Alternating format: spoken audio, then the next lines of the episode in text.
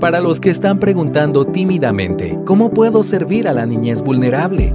Para los que ya caminan en el M aquí.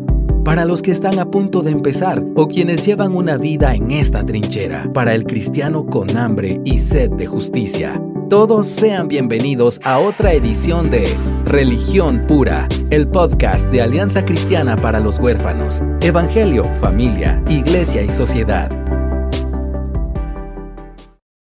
Hola, ¿cómo están? Mi nombre es Aisha López y aquí estamos de nuevo en Open Marketing. Gracias a nuestros amigos que nos están ofrendando esta, este lujo, esta, este nuevo recinto en donde nosotros estamos siendo recibidos como ¿Cómo te sentís, David? Así como rockstar, como... No sé. Sí, cuando ves como esos programas así formales, ¿verdad? Que uno dice, wow, No, graban en su, su closet, eh, en Zoom, o sea, estamos en un lugar bonito. También públicamente quisiéramos agradecer a Luis Aguilar, que, que, está con nosotros tras cámaras, donde le gusta estar, pero estamos muy agradecidos por su corazón y su presencia, que nos hace reír también.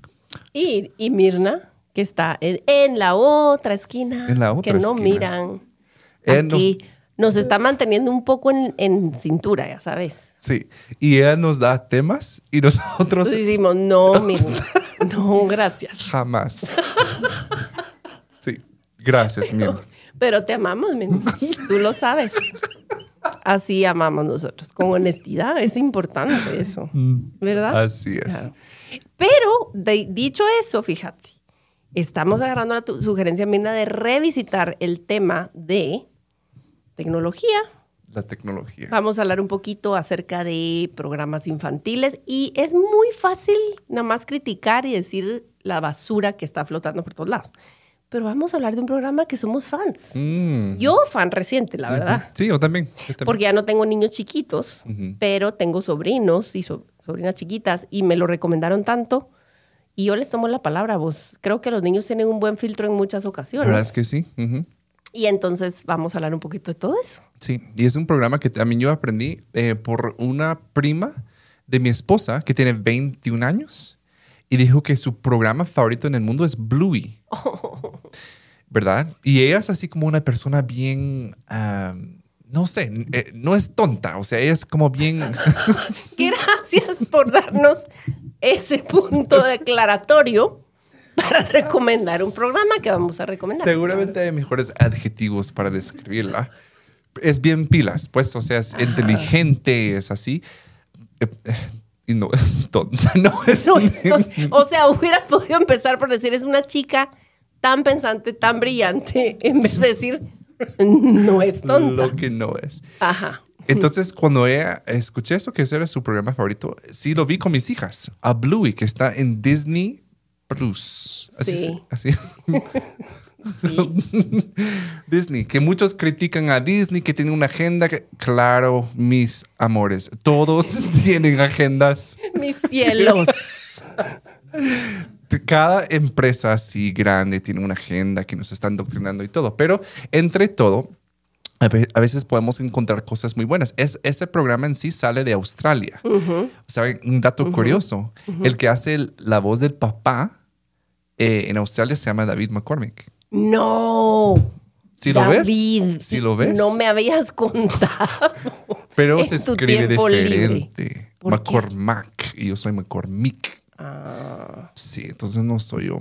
Pero está emocionante igual. Por si ven como, ah, claro, David está promocionando esa serie porque él hace la voz. No, no, no es con ningún interés. Ok, óiganme, quienes están ahorita oyéndonos dicen, ay, no, yo soy, yo soy un empresario, yo soy una este, ama de casa, yo ya no tengo niños pequeños. Hombre, quédese, escuche. Escuche. Porque niños hay alrededor. Hay niños alrededor. Y además, quiero decir, parafraseando a C.S. Lewis, que cualquier historia, o en este caso recurso, para niños, un buen recurso para niños, es también para adultos. Si solo funciona para niños, la verdad, es de mala calidad. Chatar. Ajá. Si, si, si un adulto puede reírse, puede inspirarse, puede pensar a raíz de ver ese recurso, trabajo bien hecho. Y yo, de verdad, en esta etapa de mi vida, eh, tenemos una niña de tres años y le fascina leer historias, o sea, y le gusta que se le lea mucho. Y de verdad pasamos mucho tiempo leyendo libros. Pero mira, hay unos libros tan malos para niños. O sea, que, creen que, ay, porque hay, un conejo y un cachorro va a ser una buena historia. Y no es así. O sea, de verdad no tiene ninguna, ningún elemento bueno de una narrativa. Es muy mala. aparte, como estamos hablando de como algún sentido de la historia, alguna enseñanza y sí. Pero eso es lo que nos encanta Bluey. Es sencilla. O sea, de verdad. Pero ellos abordan temas tan profundos. de una forma tan directa y clara. Em, y me encanta el rol del papá en esa familia. Hasta hace poco me enteré que Bluey es una niña y no un niño. Em, pero em, el papá es un papá presente y que está así como, pero también como muy consciente de sus debilidades, lo que no le gusta y eh, eh, tampoco está tratando de ser perfecto. Dice, no, no tengo ganas de eso. O sea, es muy real. Aprecio que, digamos, em, es una familia ideal en muchos sentidos. Es una familia de perritos, pero es una familia. pero no es esta cosa insoportable de que yo la voy a ver a esa mamá y me voy a sentir condenada. Exacto. ¿Ah? me, imagino que vi, o no sé si cuántos has visto, pero yo caché, he, visto pocos episodios, pero me quedé muy fascinada. Hay uno que se llama Baby Race, no sé en español. Eh, pero es, una, es un episodio acerca de la mamá contándole a sus hijas o hijos acerca de la etapa cuando tenía su primer bebé. Iba a clasecitas de esas así como Baby Gym, ya sabes, y están todas las mamás con sus bebés y que no sé qué, y que ella se empezó a comparar y afligir porque Bluey no caminaba al ritmo de otra niñita que mm. caminó antes y no sé qué. Ella dejó de ir a las clases mm. porque se sintió como fracasada, como mamá.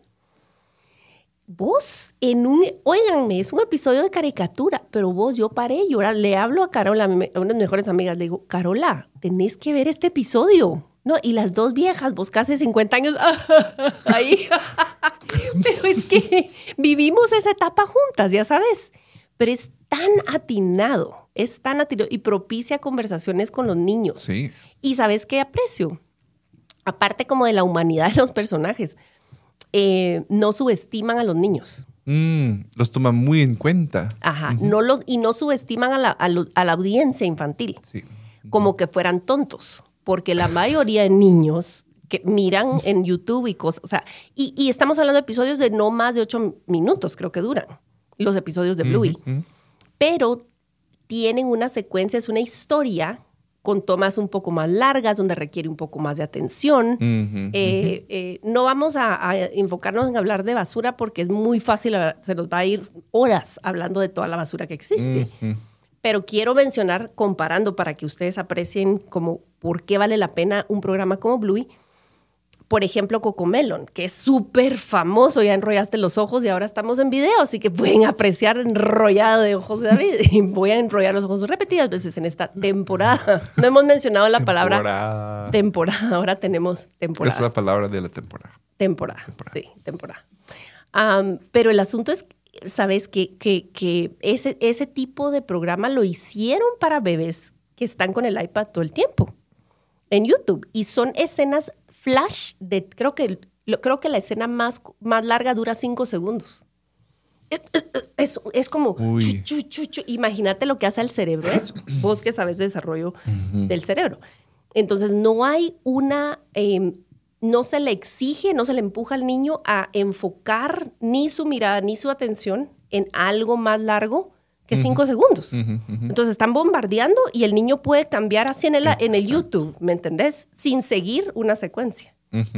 Y muchísimos colores, mucha estimulación. O sea, no se requiere nada porque tienes que poner atención a todo porque es demasiado. Es un, es, sí, estás creando zombies, estás creando, eh, ¿me entendés? Entonces, si querés hipnotizar al niño para que te deje en paz, Cocomelon está perfecto para ti, pero vas a requerir un poco de terapia, no bastante terapia para el niño en unos años y, no sé si te quiero recomendar terapeuta. Sí. Hace tu trabajo Y, ah, perdón, solo para eh, insertar eso, acaba de salir un estudio donde ya se comprueba que niños que son expuestos a pantallas por mucho tiempo y están viendo esto, no están viendo cosas pornografía o... No, exacto. Están viendo Cocomelon, están viendo videos de YouTube hechos para bebés. Entre más tengan, eh, eh, son expuestos más tiempo frente a la pantalla, ya se, se, les ha evaluado. Es que lo que pasaba es que no hemos tenido tiempo para evaluar bien, porque eso es relativamente nuevo.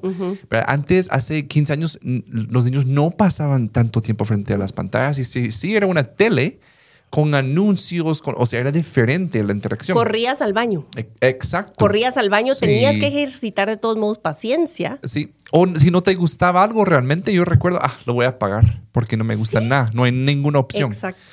Em, entonces, pero ahora se ve ya en la edad de 10 niños tienen menos habilidad cognitiva.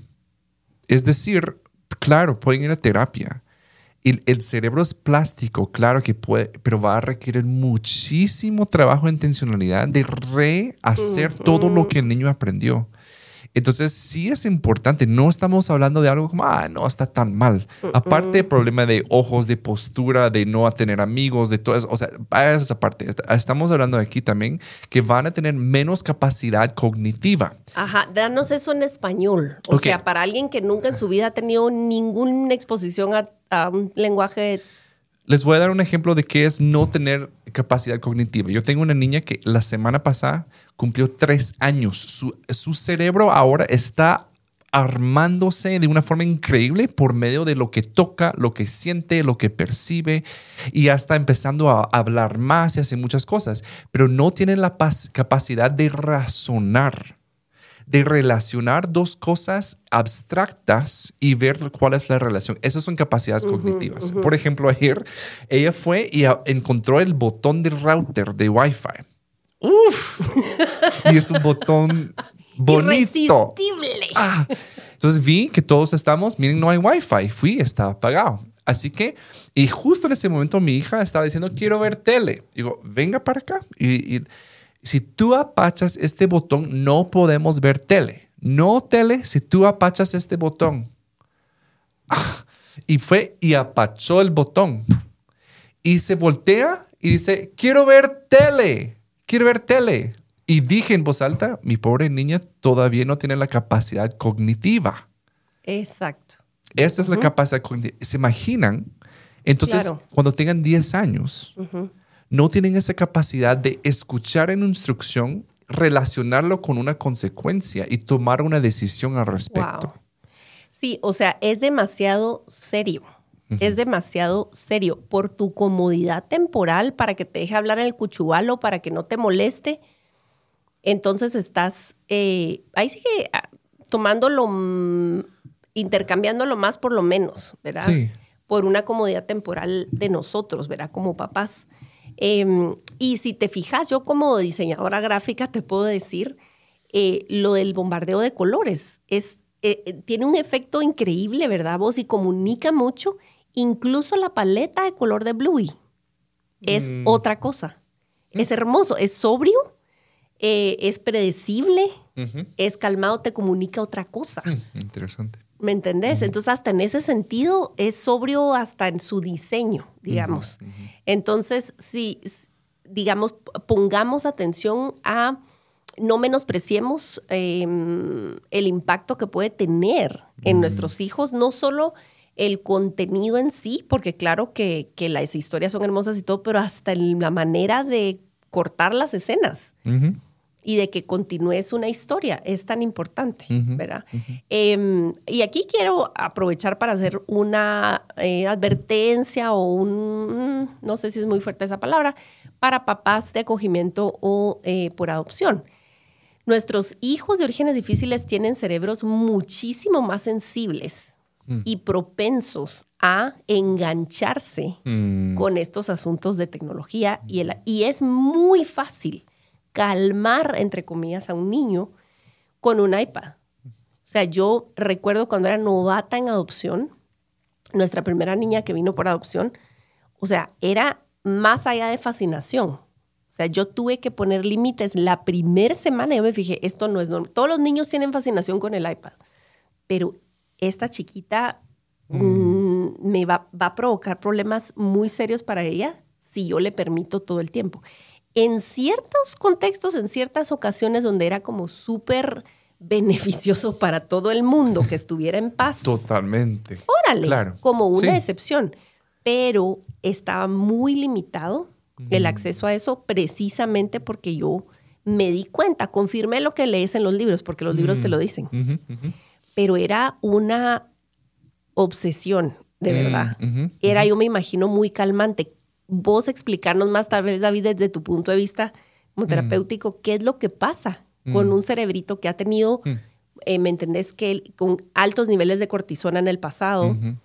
Eh, con, situaciones impredecibles o con mucho ah, desapego o apegos desordenados y luego le pones una iPad en la mano. Mm. Sí, uno de los efectos en sí del trauma infantil es que los niños por lo menos un tiempo, y claro que se puede reconstruir, ¿verdad? Pero pierden mucho la habilidad de distinguir entre realidad mm. y em, fantasía. Mm. ¿Verdad? Entonces, por eso muchas veces cuentan cosas, y no es que hay que mentiroso es, realmente su capacidad de poder distinguir está un poco borroso. Entonces, eh, es una habilidad de poder aterrizarse. Lo que pasa es que cuando, cuando ellos experimentaron un trauma, su realidad fue muy peligrosa. Mm. Y como un reflejo ante esa inseguridad, ellos optaron de alguna manera de desociarse. Ajá, te desconectas. Exactamente. Entonces, puede ser que al hacer eso en un, en un estado de emergencia, ya queda como una puerta abierta y pueden mm. fácilmente desociarse.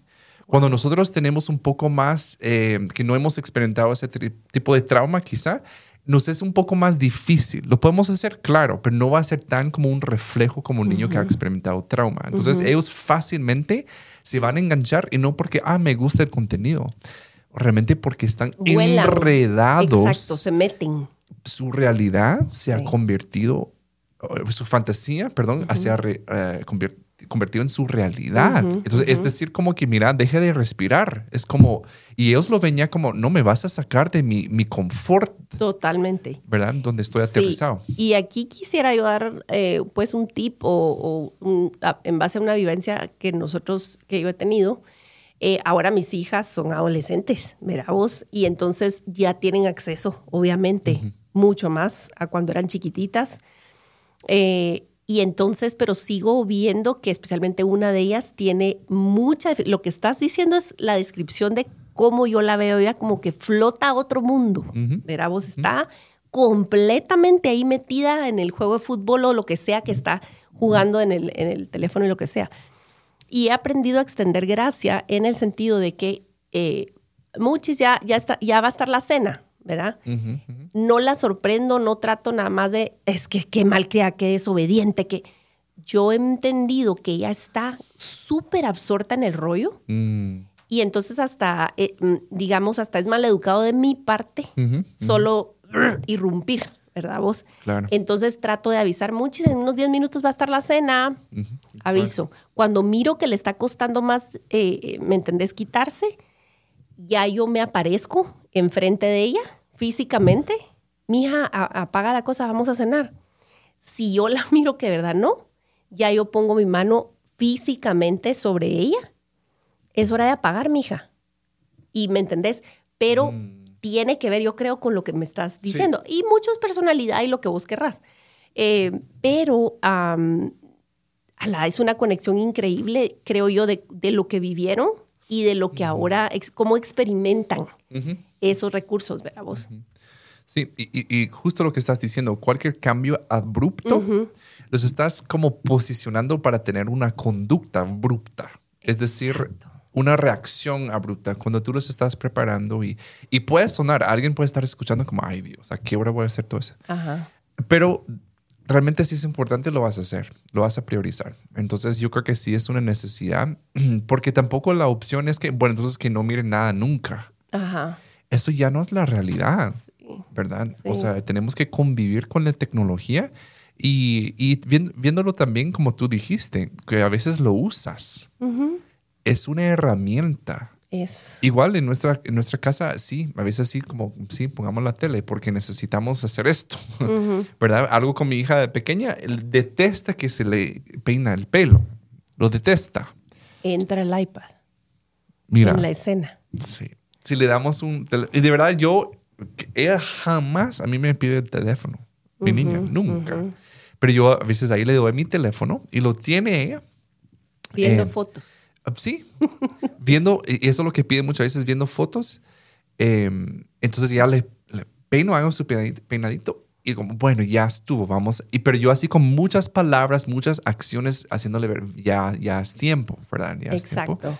Y la verdad que no ha sido como tanto, no, berrinche.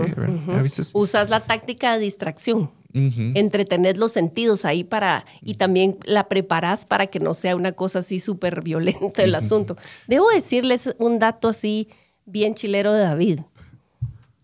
El hombre sabe hacer trenzas. el hombre sabe hacer trenzas. Te, te pones nervioso. Yo así. ¿Sabes peinar a las niñas? Sí. Calidad. Es que cuando yo había cuidado adolescentes, varones, mucho tiempo, y cuando me dijeron, vas a tener gemelas niñas, yo, wow. Así que cuando nacieron, empecé a ver videos de YouTube. Oh. Yo, no, pues, yo voy a aprender a hacer trenzas, sí. Mirna, tal vez después te pueda hacer un par de trenzas. Sí. Ahí sí los mostramos la Eso puede hacer on the side, un side hustle. Trenzas durante la cumbre. Haga su cita. ¿Te ponemos una sillita? Cobramos barato, oye. No, pero eh, sí, eh, es, es, es fácil que se acostumbre o que sea la costumbre en nuestras casas que nuestros niños pequeños, más pequeños, ¿verdad? Pero también lo he visto con, con eh, adolescentes o lo que sea. La costumbre en la casa es que se, se, ocupan con eso, pero también algo que me confronta mucho a mí, que a mis hijas son un poco más como chispudas, ¿verdad? Por la edad que tienen. Las grandes. Sí, las grandes, eh, que tienen ocho, pero están así como, pero papá, si tú estás en tu teléfono. Yo, uy.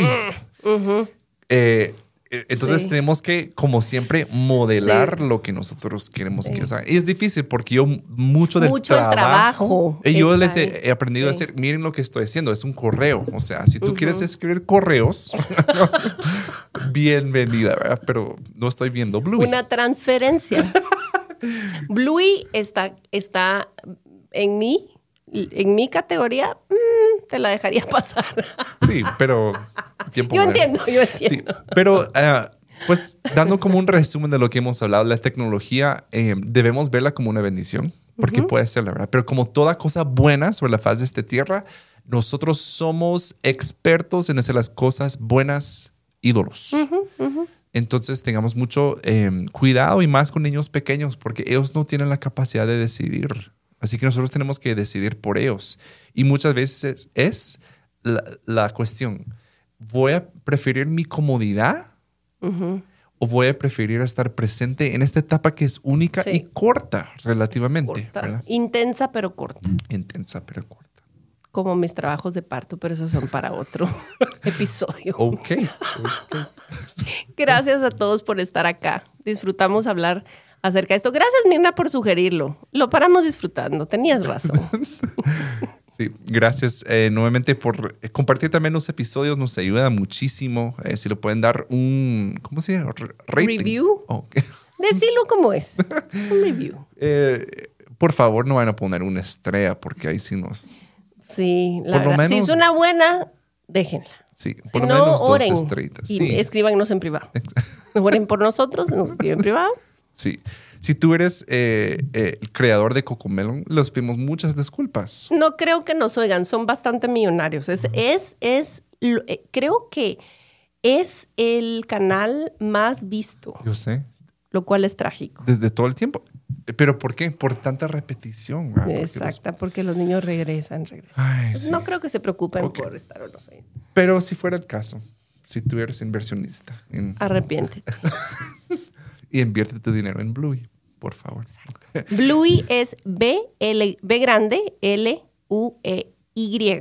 Y ahora, una advertencia. Aisha y yo no hemos visto todo el contenido. Si Bluey resulta siendo trans o algo así, perdón. Por favor. O sea, perdón. Hasta el momento no este hemos sabido. Este momento de la grabación es sano, es puro inmaculado. Sí.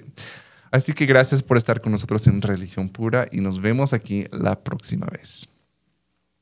Porque la religión pura y sin mancha delante de nuestro Dios y Padre es esta, visitar a los huérfanos y a las viudas en sus aflicciones y guardarse sin mancha del mundo. Muchas gracias por acompañarnos en otro episodio de Religión Pura. Síguenos en nuestras redes como Alianza Cristiana para los Huérfanos.